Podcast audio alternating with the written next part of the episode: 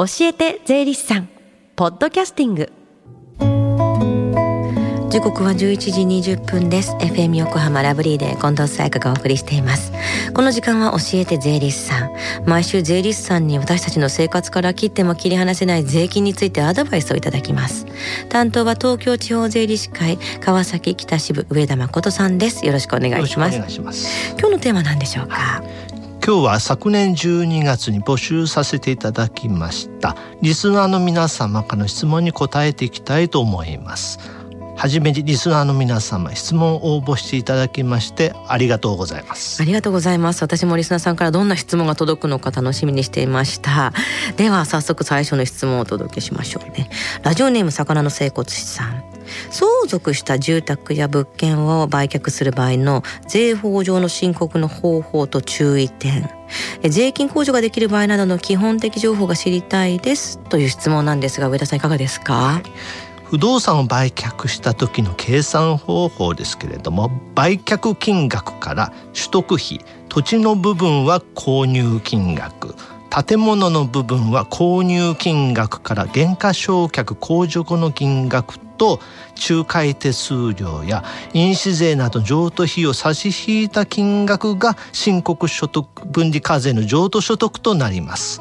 亡くなられた方非相続人が一人暮らしだった場合は特別控除として空き家の譲渡の特例最大3000万円控除を受けられる可能性があります空き家の譲渡の特例の対象として3つありまして1つ目は昭和56年5月31日以前の建築であること。2つ目は一人暮らしであったこと。3つ目はマンションなど住んでいないことを満たす必要があります、うん、空き家の譲渡の特例を受けるための適用要件として4つありまして1つ目は相続開始日以後3年経過した日の続数12月末日までに譲渡すること。2つ目は譲渡価格が1億円以下であること。3つ目は相続開始日から空き家であること。4つ目は耐震基準を満たす建物または建物を取り壊して更地にして売却することが必要です。うんちなみに不動産の売却にかかる税金ですけれども不動産の所有期間が5年を超えている時は所得税と住民税を合わせて20.315%かかりますまた不動産の所有期間が5年以下の場合は39.63%かかります、うんうんうん、なるほど。一人暮らしの場合は空き家の譲渡の特例を受けられる可能性があるということですね。おっしゃる通りです。では次の質問です。ラジオネームひろきのママさんから確定申告での医療費控除についての質問です。医療費控除は家族分まとめてできると思いますが、えー、私、妻、パートが、えー、申告することってできますか？またできる場合は所得の多い正社員の夫と少ない私、どっちが申告するのがいいのでしょうか？という質問です。上田さんどうですか、はい医療費控除は同一生計一緒に暮らしていれば家族まとめて適用的旦那様でも奥様でも申告することができます。また一般的に所得税の税率が高い方が税控除額が多くなりますので、うん、所得の多い旦那様が医療費控除を申告した方が得になる可能性があると思います。なるほど。医療費控除は所得の多い方が申告した方が得になるんですね。はいでは次の質問です。ラジオネームおぼぼまんさん。私はサラリーマンです。医療費控除で教えていただきたいことがあります。医療費控除は明細書を作成して明細書の提出のみで実際の領収書の提出は求められません。実際のところ5年間の保管が必要なのか5年後は破棄していいのか教えてください。という質問ですがこちらも医療費控除絡み。上田さんどうですか？はいそうですね。あの病院などで医療機関からもらう領収書は申告時に税務署に提出しないで自宅で5年間の保管が必要です、うん、それは後日税務調査などで税務署から問い合わせがあった場合に領収書の提出が必要になる可能性があるからなんです、うん。5年が経ちましたら領収書の保管要件がありませんので破棄しても大丈夫です。医療費控除についてはですね再来週詳しく説明する予定です、はい、医療機関からもらった領収書は5年間の保管が必要なんです、ね、はいその通りでございますでは次の質問はラジオネームはずきさんから。今年の4月から就職をした息子が今の会社で年末調整をしたんですが1月から3月までアルバイトをしていた分は自分で確定申告をしてくださいと言われました。これは2月16日から始まる確定申告をすればいいんですか？その時に必要な書類は源泉徴収票だけですか？ネットでも申告できますか？という質問ですが上田さんどうですか？はい。アルバイトした分を確定申告する場合は年末調整した会社と一緒に2月16日から始まる確定申告必要があります。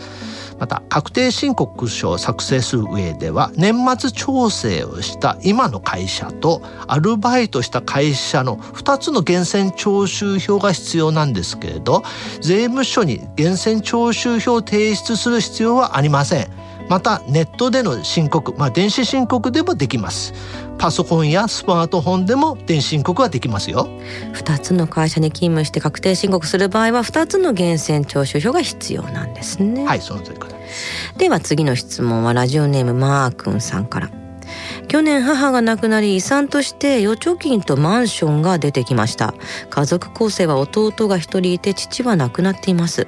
相続税はかかると思いますがどのような仕組みになるか知りたいですという質問ですが上田さんこちらはどうでしょうか？はい。相続税はですねあの葬儀費用などを差し引いたお母様の相続財産預貯金とマンションの合計ですね。それが基礎控除額4200万円を超えますと相続税を申告や納付する必要があります。相続税仕組みについてはですね、まあ、時間の関係で来週詳しく説明する予定です。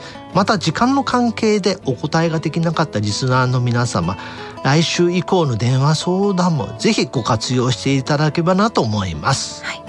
相続税の仕組みについては来週詳しく説明していただきます。時間の関係で今回漏れてしまったリスナーの方他にも税理士さんに聞きたいことがあるという方はぜひ来週以降の電話相談を活用してください。今後もリスナーさんからの質問を受け受け付けるね機会がありましたらいいなと思います。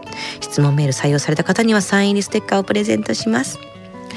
そして東京地方税理士会ではシンポジウムを行うんですよね。はい。東京地方税理士会では今月23日月曜日午後1時から3時半まで馬車道の館内ホールでシンポジウム税のこと考えたことありますか？大人のための租税教育を開催させていただきます。入場は無料ですが事前の申し込みが必要です。詳しくは東京地方税理士会のホームページをご覧ください。そして最後に聞き逃したもう一度聞きたいという方このコーナーはポッドキャストでもお聞きいただけます。FM 横浜のポッドキャストポータルサイトをチェックしてください。番組の SNS にもリンクを貼っておきます。この時間は税金について学ぶ教えて税理士さん。今日のお話はリスナーからの質問に答えていただきました。上田さんありがとうございました。ありがとうございました。Deep inside your ears still lingers on fading sound of footsteps so clear to hear whenever I find you with empty beer bottles in your hand. I see someone four years old staring back at me. Once you told me you don't know who you are, there are pieces of you lost somewhere along the way. You've been searching hopelessly in a wrong place. Cause they have always been with you from the very start. So many years you haven't been yourself.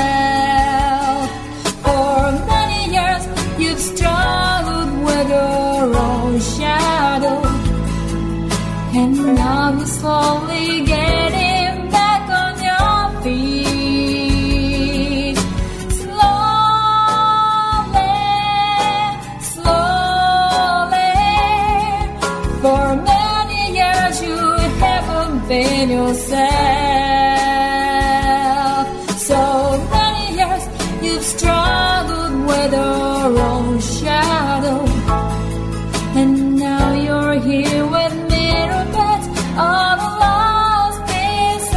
together.